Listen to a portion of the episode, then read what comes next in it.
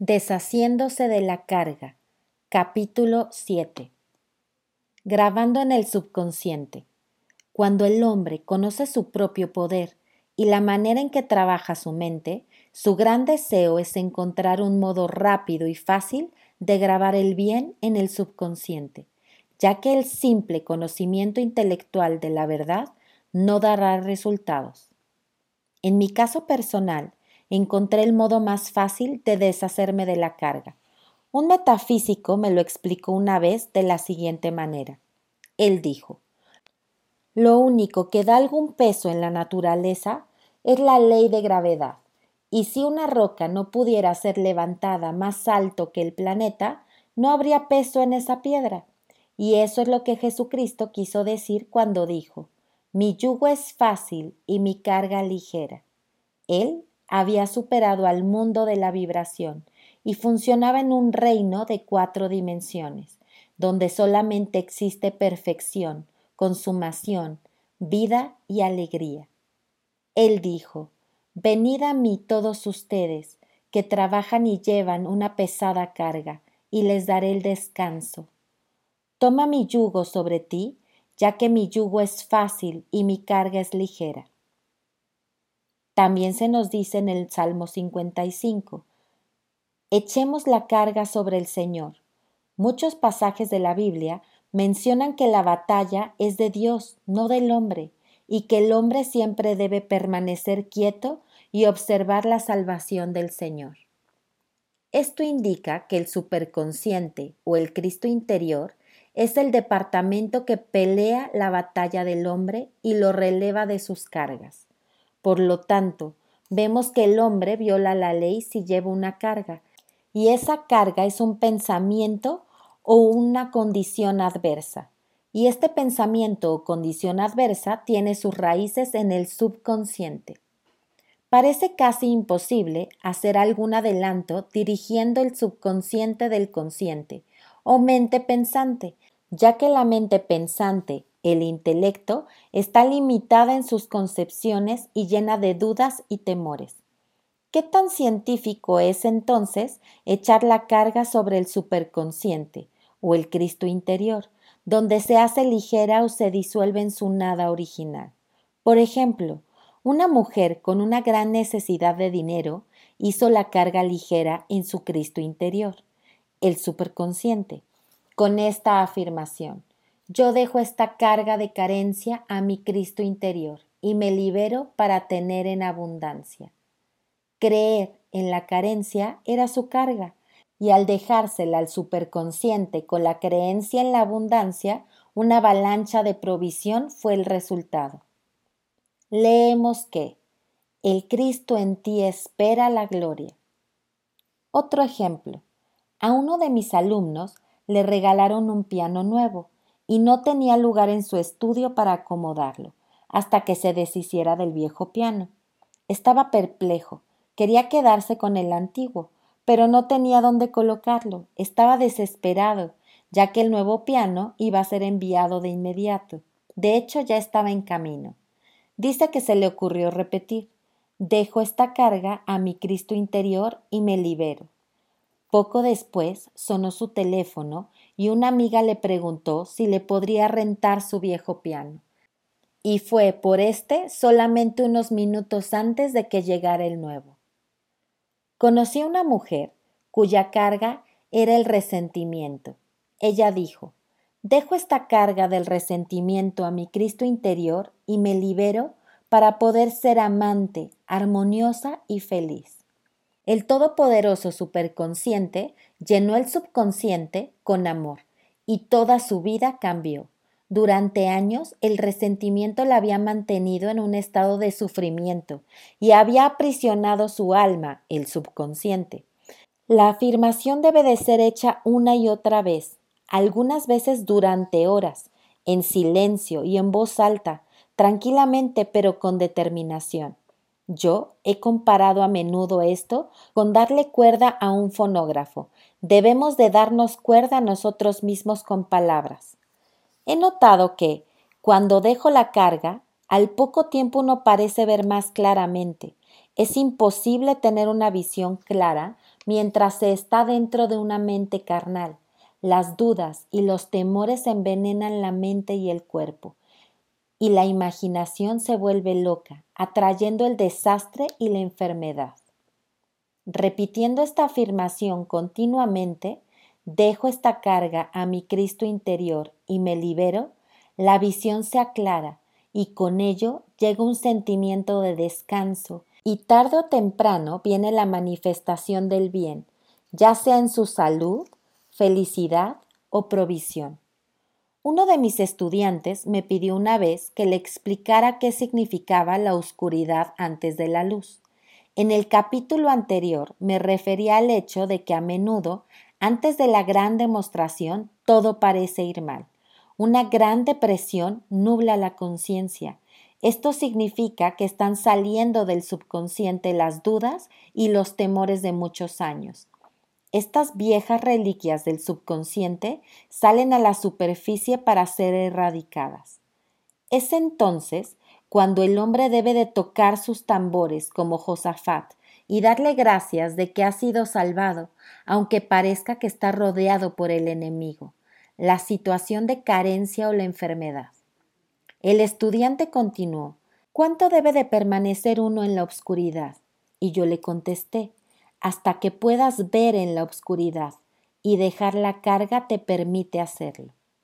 Para poder grabar en el subconsciente, la fe activa es siempre esencial. La fe sin obras es una fe muerta, en estos capítulos me he esforzado mucho en acentuar este punto. Jesucristo demostró su fe activa cuando ordenó a la multitud que se sentara en el piso antes de dar gracias por los panes y los peces. Daré otro ejemplo que muestra qué tan necesario es este paso. Derecho, la fe activa es el puente sobre el que el hombre pasa hacia la tierra prometida. Por un malentendido, una mujer había estado separada de su esposo, a quien amaba mucho. Él se rehusaba a todas las ofertas para la reconciliación y no se quería comunicar con ella de ningún modo. Al conocer la ley espiritual, ella negó la apariencia de la separación e hizo esta afirmación No hay separación en la mente divina, por lo tanto, no puedo estar separada del amor y la compañía que me pertenecen por derecho divino. Ella mostró una fe activa al poner todos los días un cubierto para él en la mesa, y así, grabando en el subconsciente una imagen de su regreso, pasó casi un año, pero ella nunca cedió y un día él regresó. El subconsciente a menudo puede ser grabado a través de la música. La música tiene una cualidad cuatridimensional y libera el alma de su prisión hace que cosas maravillosas parezcan posibles y fáciles de conseguir. Tengo un amigo que oye música con ese propósito todos los días. Esto lo armoniza perfectamente y libera la imaginación. Otra mujer a menudo baila mientras hace sus afirmaciones. El ritmo y la armonía de la música y el movimiento llevan sus palabras a un tremendo poder. El estudiante debe recordar también no despreciar un día lleno de cosas pequeñas. Invariablemente, antes de una demostración, vienen señales de tierra. Antes de que Cristóbal Colón tocara las costas de América, vio pájaros y raíces que le demostraban que la tierra estaba cerca. Así son las demostraciones, pero a menudo los estudiantes toman las señales como una demostración misma y se desilusionan. Por ejemplo, una mujer había pedido una vajilla. Poco tiempo después, una amiga le regaló un plato viejo y estrellado. Vino a verme y me dijo Pedí una vajilla y todo lo que obtuve fue un plato estrellado. Yo le contesté El plato fue solo la señal de que tierra a la vista. Esto te demuestra que tu vajilla está en camino.